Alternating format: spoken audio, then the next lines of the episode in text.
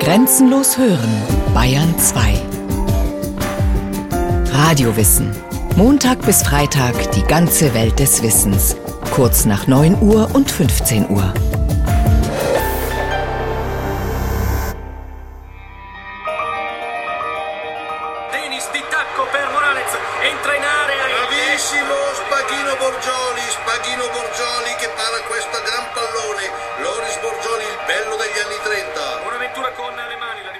Stimmung ist wie im echten Fußballstadion.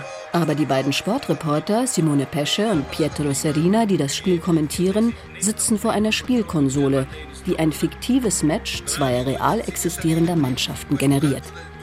Gegeneinander spielen zwei Mannschaften desselben Vereins, Atalanta, der Erstligamannschaft aus dem norditalienischen Städtchen Bergamo. Ungewöhnlich allerdings der Zeitversatz von 75 Jahren. Auf der einen Seite kickt die authentische Mannschaftsaufstellung von 1936-37, auf der anderen die von 2011-2012. Die Spieler sind die der realen Mannschaftsaufstellungen jener beiden ein Dreivierteljahrhundert auseinanderliegenden Jahrgänge.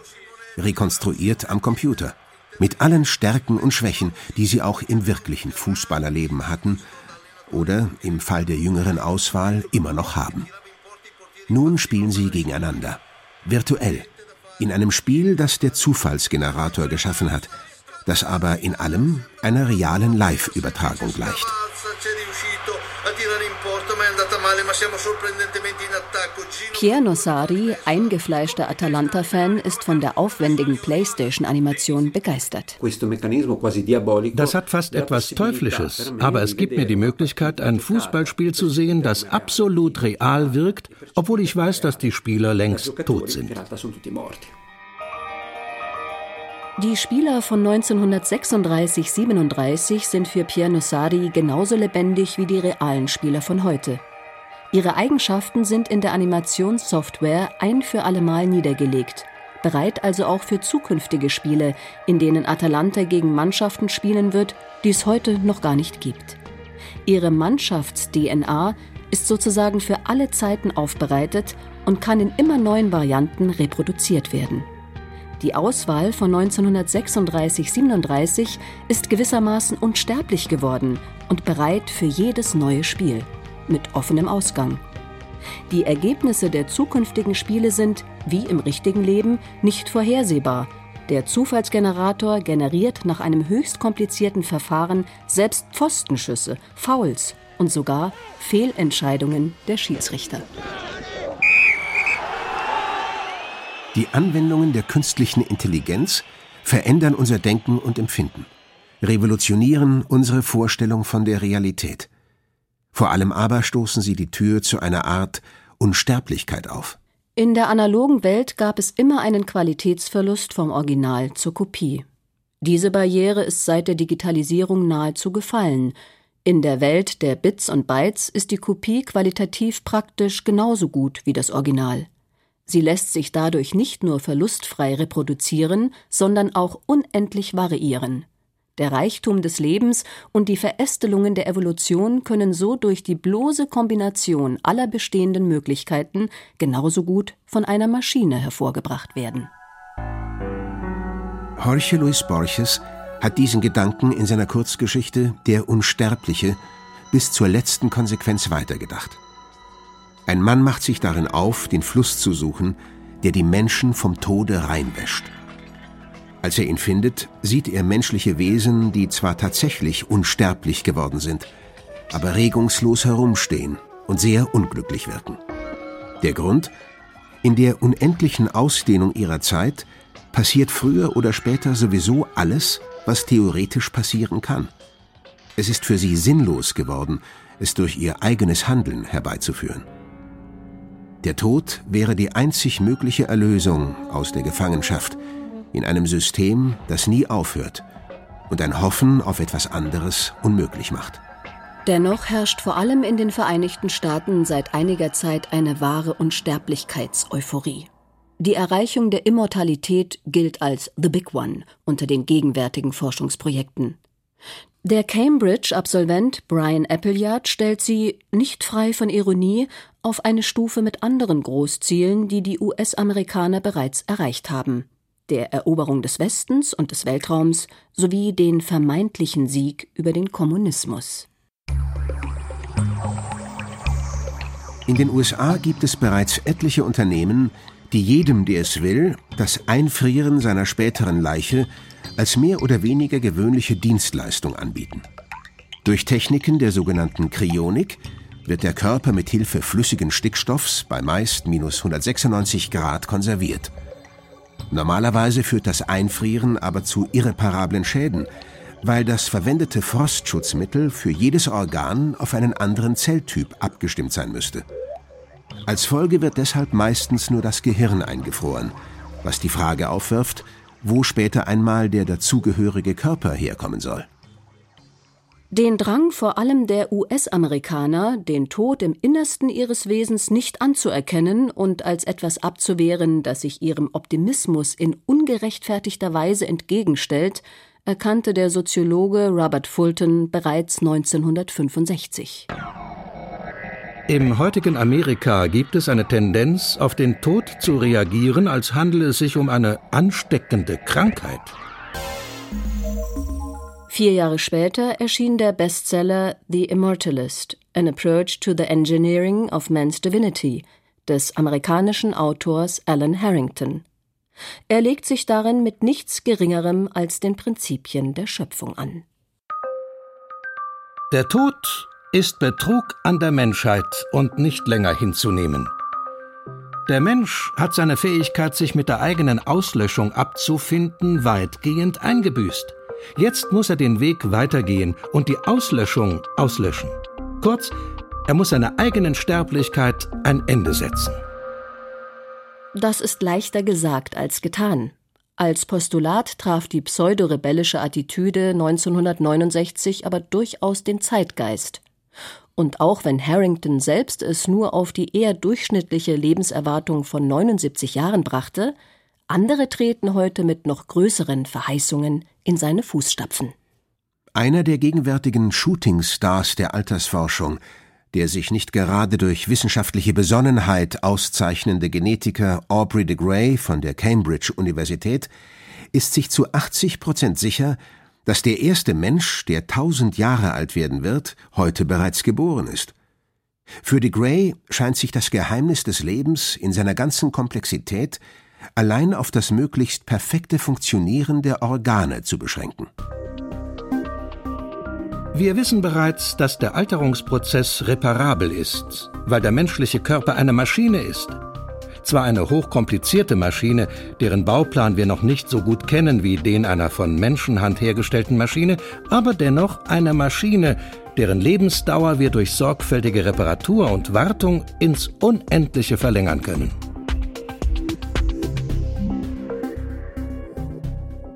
Als Geburtsstunde der wissenschaftlichen Forschung nach dem ewigen Leben gilt die Entschlüsselung des menschlichen Genoms in den 1950er Jahren. Als zu Beginn des neuen Jahrtausends schließlich auch noch die Entnahme von Stammzellen eines nur wenige Tage alten Embryos gelang, waren die Voraussetzungen für ein vielleicht ewiges biologisches Leben geschaffen. Das Besondere an embryonalen Stammzellen ist, dass sie noch unspezifisch sind, sich also später zu jedem speziellen menschlichen Gewebe entwickeln lassen.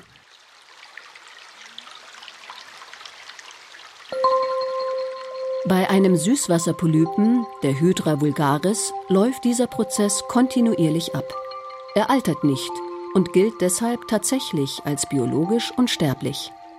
Innerhalb von nur drei bis fünf Tagen bildet er durch ständige Teilung seiner Stammzellen alle Zellen neu aus, erneuert sich damit einmal komplett. Die Fortpflanzung geschieht durch Knospung, indem Elterntiere neues Gewebe produzieren, das aus dem Körper kontinuierlich herauswächst und dabei einen neuen Polypen bildet. Wenn er die Größe der Eltern erreicht hat, beginnt der Kreislauf von vorn.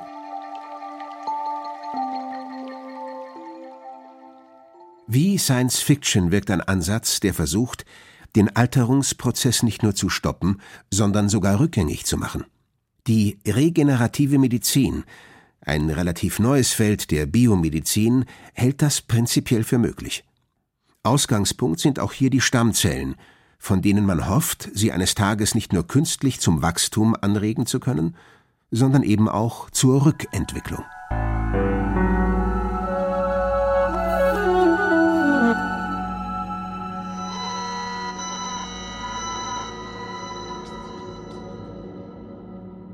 Dass das ewige Leben nicht nur ein Menschheitstraum ist, sondern, wie in der Erzählung von Jorge Luis Borges, auch in einen Albtraum umschlagen könnte, wird deutlich, wenn man sich überlegt, was mit den Langlebigen oder eines Tages vielleicht sogar Unsterblichen in der dazu gewonnenen Zeitspanne geschehen soll. Wo sollen sie leben? Wie ließe sich die dann sprunghaft gewachsene Bevölkerung ernähren? Schon jetzt sind die Ressourcen der Erde fast ausgeschöpft.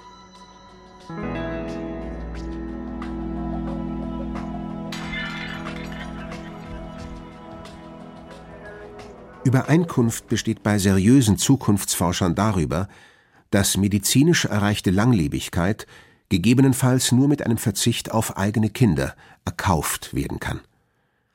Im Prinzip funktioniert das so, dass dann statt zwei Menschen, von denen nach statistischen Berechnungen heute zum Beispiel jeder 75 Jahre alt würde, einer allein 150 werden dürfte.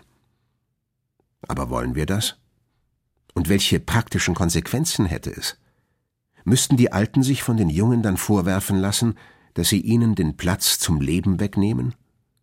Und wie sollten die Langlebigen oder Unsterblichen mit dem immer schneller werdenden gesellschaftlichen Wandel fertig werden, der schon heute viele Ältere überfordert? In Zukunft wird den Senioren durch die rasant zunehmende Beschleunigung aber eher noch mehr abverlangt werden. Könnte ein extrem verlängertes Leben den Betroffenen dann vielleicht sogar zur Qual werden, von der sie sich nichts sehnlicher wünschen, als von ihr erlöst zu werden?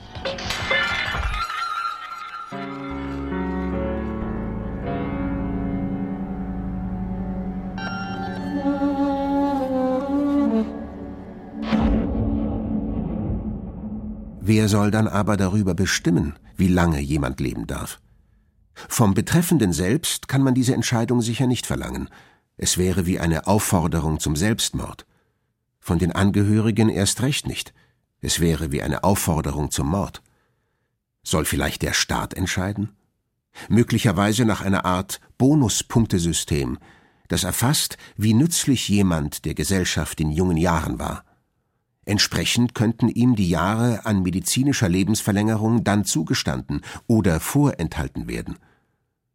Oder soll ganz einfach das Geld darüber entscheiden, wer länger leben darf? Natürlicher Tod für die Armen, Unsterblichkeit für die Reichen?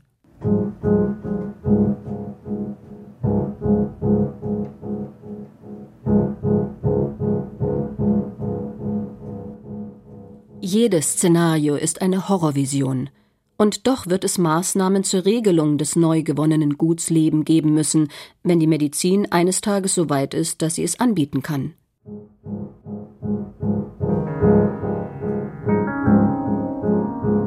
Das Thema beschäftigt die Menschen seit ihrem Bestehen. Doch statt mit Statistiken und Wahrscheinlichkeitsberechnungen haben die antiken Griechen die Angelegenheit eher philosophisch verarbeitet. Dr. Jörg Gebauer, Konservator der staatlichen Antikensammlung in München, erzählt die Sage von Eos, die als Göttin der Morgenröte unsterblich ist sich aber in Titanos, einen Sterblichen, verliebt. Demnächst vielleicht eine durchaus realistische Konstellation. Ja, es ist so, dass die Göttin ihrem Geliebten die Unsterblichkeit verleiht, aber eben nicht bedenkt, dass Unsterblichkeit und ewige Jugend zusammengehören. Und so altert der unsterbliche Geliebte eben immer weiter, schrumpft zusammen, wird immer faltiger, bis er dann eben zu einer kleinen Zikade wird, die nur noch vor sich hin zirpen kann.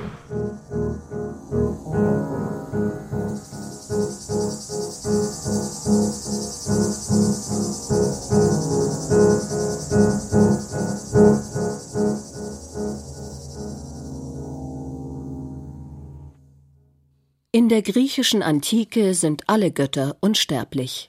Nachdem sie aber sehr menschliche Schwächen haben, entstehen aus Beziehungen mit Sterblichen oft Kinder, die sogenannten Heroen, halb Gott, halb Mensch. Zwar müssen sie in der Regel nach ihrem Dasein auf Erden sterben, dann aber erwartet sie die Unsterblichkeit im Jenseits. So haben sie während ihres irdischen Lebens Gelegenheit, heroische Taten zu vollbringen, an die sich die Menschen für alle Zeiten erinnern können. Die Erinnerung an sie macht sie also auch unter den Menschen unsterblich. Die Idee, die Vorstellung von ihnen lebt weiter. Die Unsterblichkeit der Seele beschreibt dagegen Platon in einem der vielleicht wichtigsten Werke der Weltliteratur, seinem Werk Phaidon. Es nimmt den letzten Tag des zum Tod verurteilten Sokrates zum Anlass, dessen Gedankenwelt und Haltung zum Leben zu beschreiben. Phaidon, der bei der Hinrichtung Sokrates anwesend war, legt Zeugnis davon ab, wie gefasst dieser in den Tod gegangen sei, weil er ihn für nichts weiter als die Trennung von Leib und Seele angesehen habe. Da der Philosoph wisse, dass letztere unsterblich sei, der Körper dagegen mit allen seinen Einschränkungen ihrer Entfaltung nur hinderlich, ist der Tod für Sokrates in gewisser Hinsicht eine Befreiung. Deshalb muss ein Mann guten Mutes sein, seiner Seele wegen, der im Leben die anderen Lüste, die es mit dem Leibe zu tun haben und dessen Schmuck und Pflege hat fahren gelassen, als etwas ihm selbst nicht angehendes, jener Lust hingegen an der Forschung nachgestrebt und seine Seele geschmückt hat, nicht mit fremdem, sondern mit dem ihr eigentümlichen Schmuck, Besonnenheit, Gerechtigkeit, Tapferkeit, Edelmut und Wahrheit, so seine Fahrt nach der Unterwelt erwartend, um sie anzutreten, sobald das Schicksal rufen wird. Sokrates Ideen sind bis heute lebendig. Der Richter, der ihn zum Tod verurteilt hat, ist dagegen längst vergessen.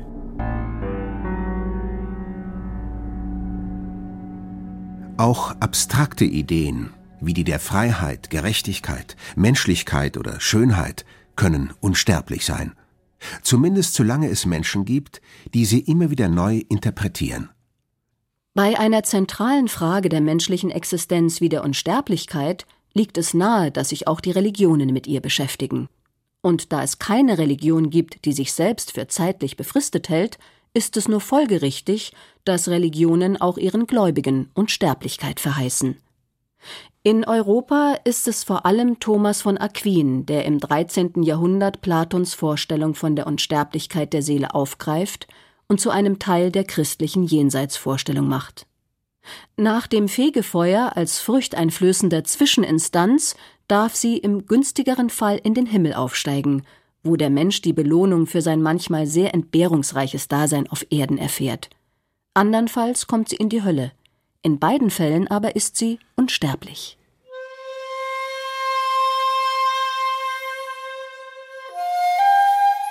Eine interessante Alternative zu den jenseits gerichteten Vorstellungen der Unsterblichkeit in den meisten großen Religionen bietet der fernöstliche Taoismus.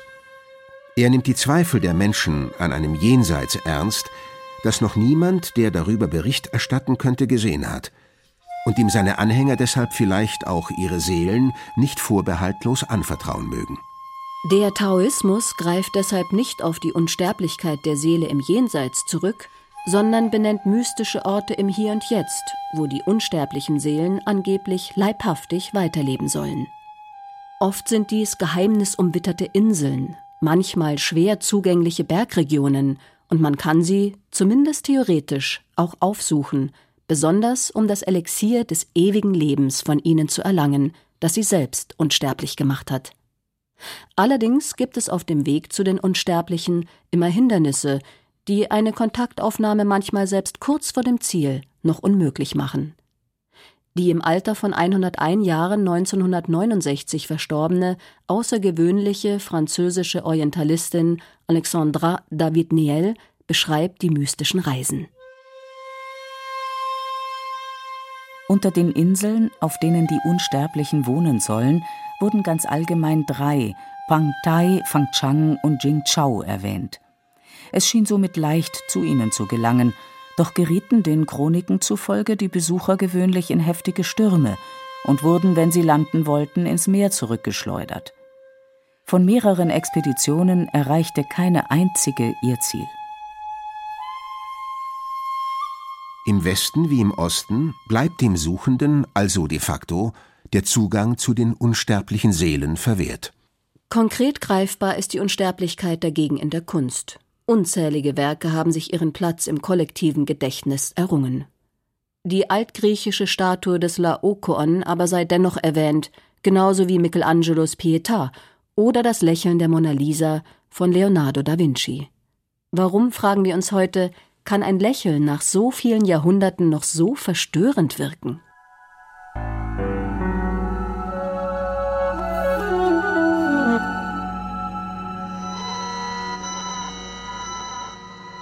Vielleicht ist der Schlüssel zum Verständnis der Unsterblichkeit aber auch nur ein bedeutungsvoll inszeniertes Missverständnis, die perfekt inszenierte Illusion.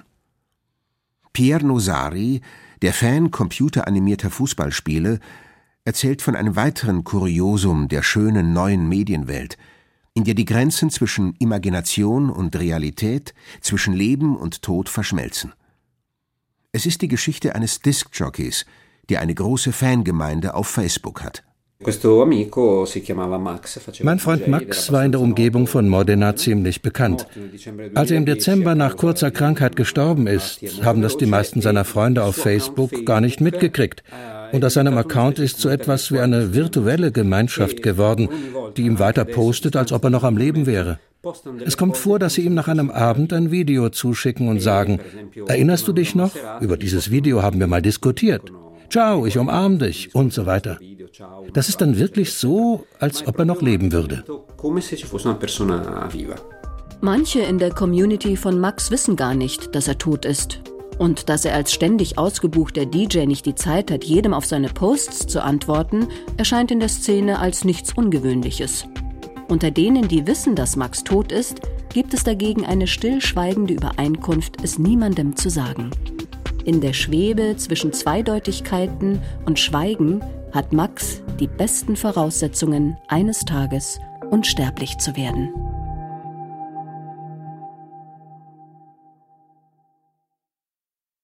Sie hörten Tod, aber lebendig. Unsterblichkeit in Mythos und Realität von Andreas Mikisch. Es sprachen Ditte Schupp Beate Himmelstoß, Christoph Jablonka und Rainer Buck. Technik Christian Schimmöller. Regie Susi Wachselbaumer. Eine Sendung von Radio Wissen.